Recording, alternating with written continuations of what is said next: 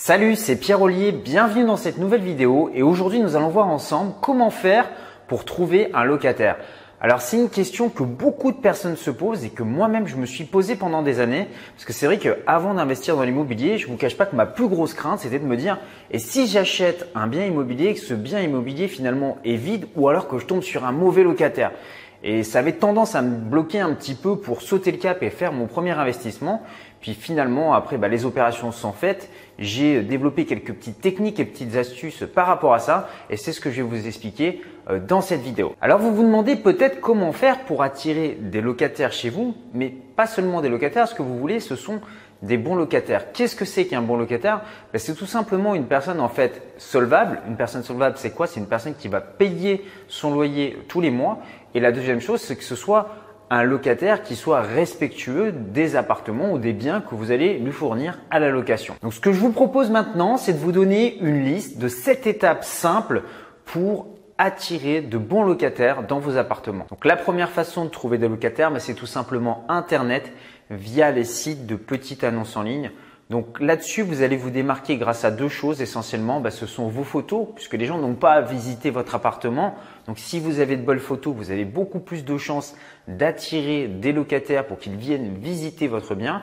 Et la deuxième chose, bah, c'est le texte. Donc essayez d'être précis dans la description que vous donnez de votre appartement. Ça sert à rien de dire que vous avez un 30 mètres carrés si en réalité votre appartement ne fait que 20 mètres carrés. Donc euh, les gens sont prêts à faire des compromis. Donc autant euh, annoncer les choses clairement dès le départ sur la petite annonce. Ça vous permettra en fait d'économiser du temps pour vous, mais aussi pour les personnes qui viennent visiter, qui viennent visiter votre appartement. Donc la deuxième façon que j'aime beaucoup, bah, c'est la méthode un petit peu artisanale à l'ancienne, c'est de mettre tout simplement une petite annonce à la boulangerie ou vous savez sur les panneaux de supermarché.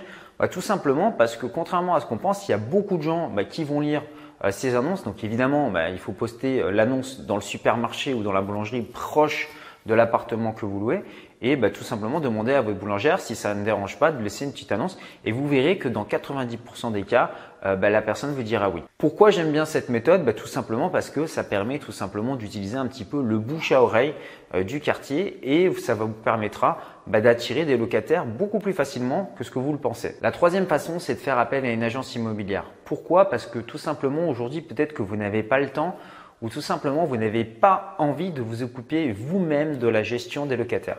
vous allez pouvoir déléguer cette tâche à un agent qui va se charger de faire visiter votre bien pour vous et de vérifier les dossiers, de vous présenter les différents dossiers des locataires. Et finalement, vous n'aurez plus qu'à choisir et à dire oui ou non, je prends cette personne pour rentrer euh, dans mon appartement.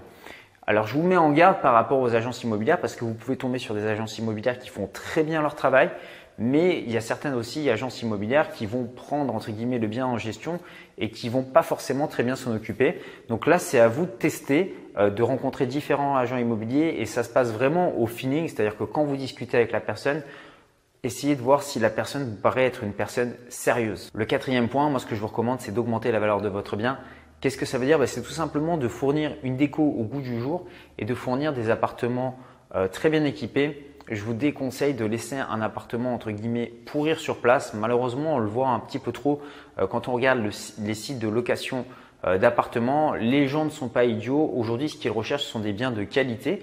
Et le gros avantage que vous aurez par rapport à ça, c'est que non seulement vous allez pouvoir trouver des locataires plus vite, mais également si vous fournissez un bien avec une prestation de qualité, bah, les gens seront prêts à payer un petit peu plus cher votre pour le loyer, bah, tout simplement pour vivre dans un appartement correct. Cinquième point, comment faire maintenant pour évaluer le dossier de votre locataire?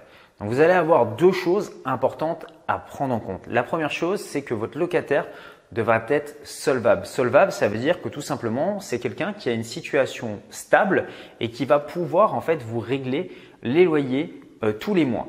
Si votre locataire, par exemple, est étudiant ou n'a pas forcément les revenus, à ce moment-là, vous avez toujours la possibilité de faire appel à des garants. Un garant, c'est quoi? Bah, C'est tout simplement une personne qui va se porter caution pour le locataire au cas où le locataire ne pourrait pas payer son loyer. Ce qui nous amène donc au sixième point, c'est-à-dire que vous allez devoir étudier les dossiers des locataires et notamment les pièces justificatives.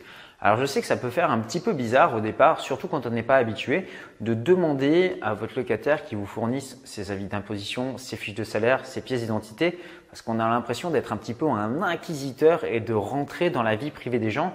Maintenant, ce qu'il faut bien comprendre, c'est que ça fait partie, si vous voulez, du jeu. C'est-à-dire que vous, vous avez besoin en fait d'avoir des informations pour savoir bah, si votre locataire euh, est solvable. Donc moi, ce que je recommande, c'est que votre locataire touche à peu près deux fois et demi tous les mois le loyer que vous allez lui facturer.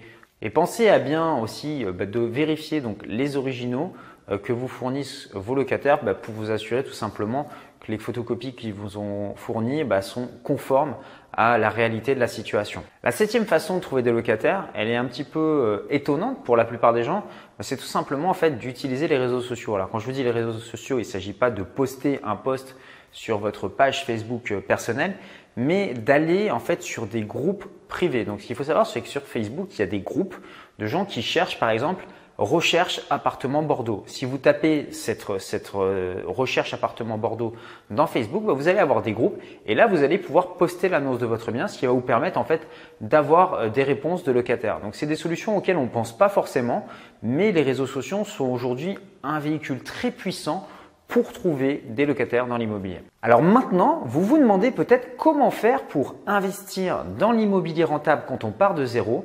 Et eh bien pour ça, en fait, j'ai créé une série de quatre vidéos dans lesquelles je vous amène du processus de A à Z, c'est-à-dire à partir du moment où vous trouvez une bonne affaire, en passant par le financement, jusqu'à euh, optimiser votre fiscalité. Donc pour recevoir en fait ces quatre vidéos, bah, c'est très simple. Si vous êtes sur ordinateur, vous avez un lien actif qui vient de s'afficher ici juste maintenant où vous pouvez, euh, si vous êtes sur smartphone ou tablette, cliquer sur le i comme info qui s'affiche maintenant en haut à droite de la vidéo ou alors tous les liens, vous les retrouverez dans la description YouTube de cette vidéo. Donc on se retrouve tout de suite tous les deux de l'autre côté dans ces quatre vidéos de formation offertes.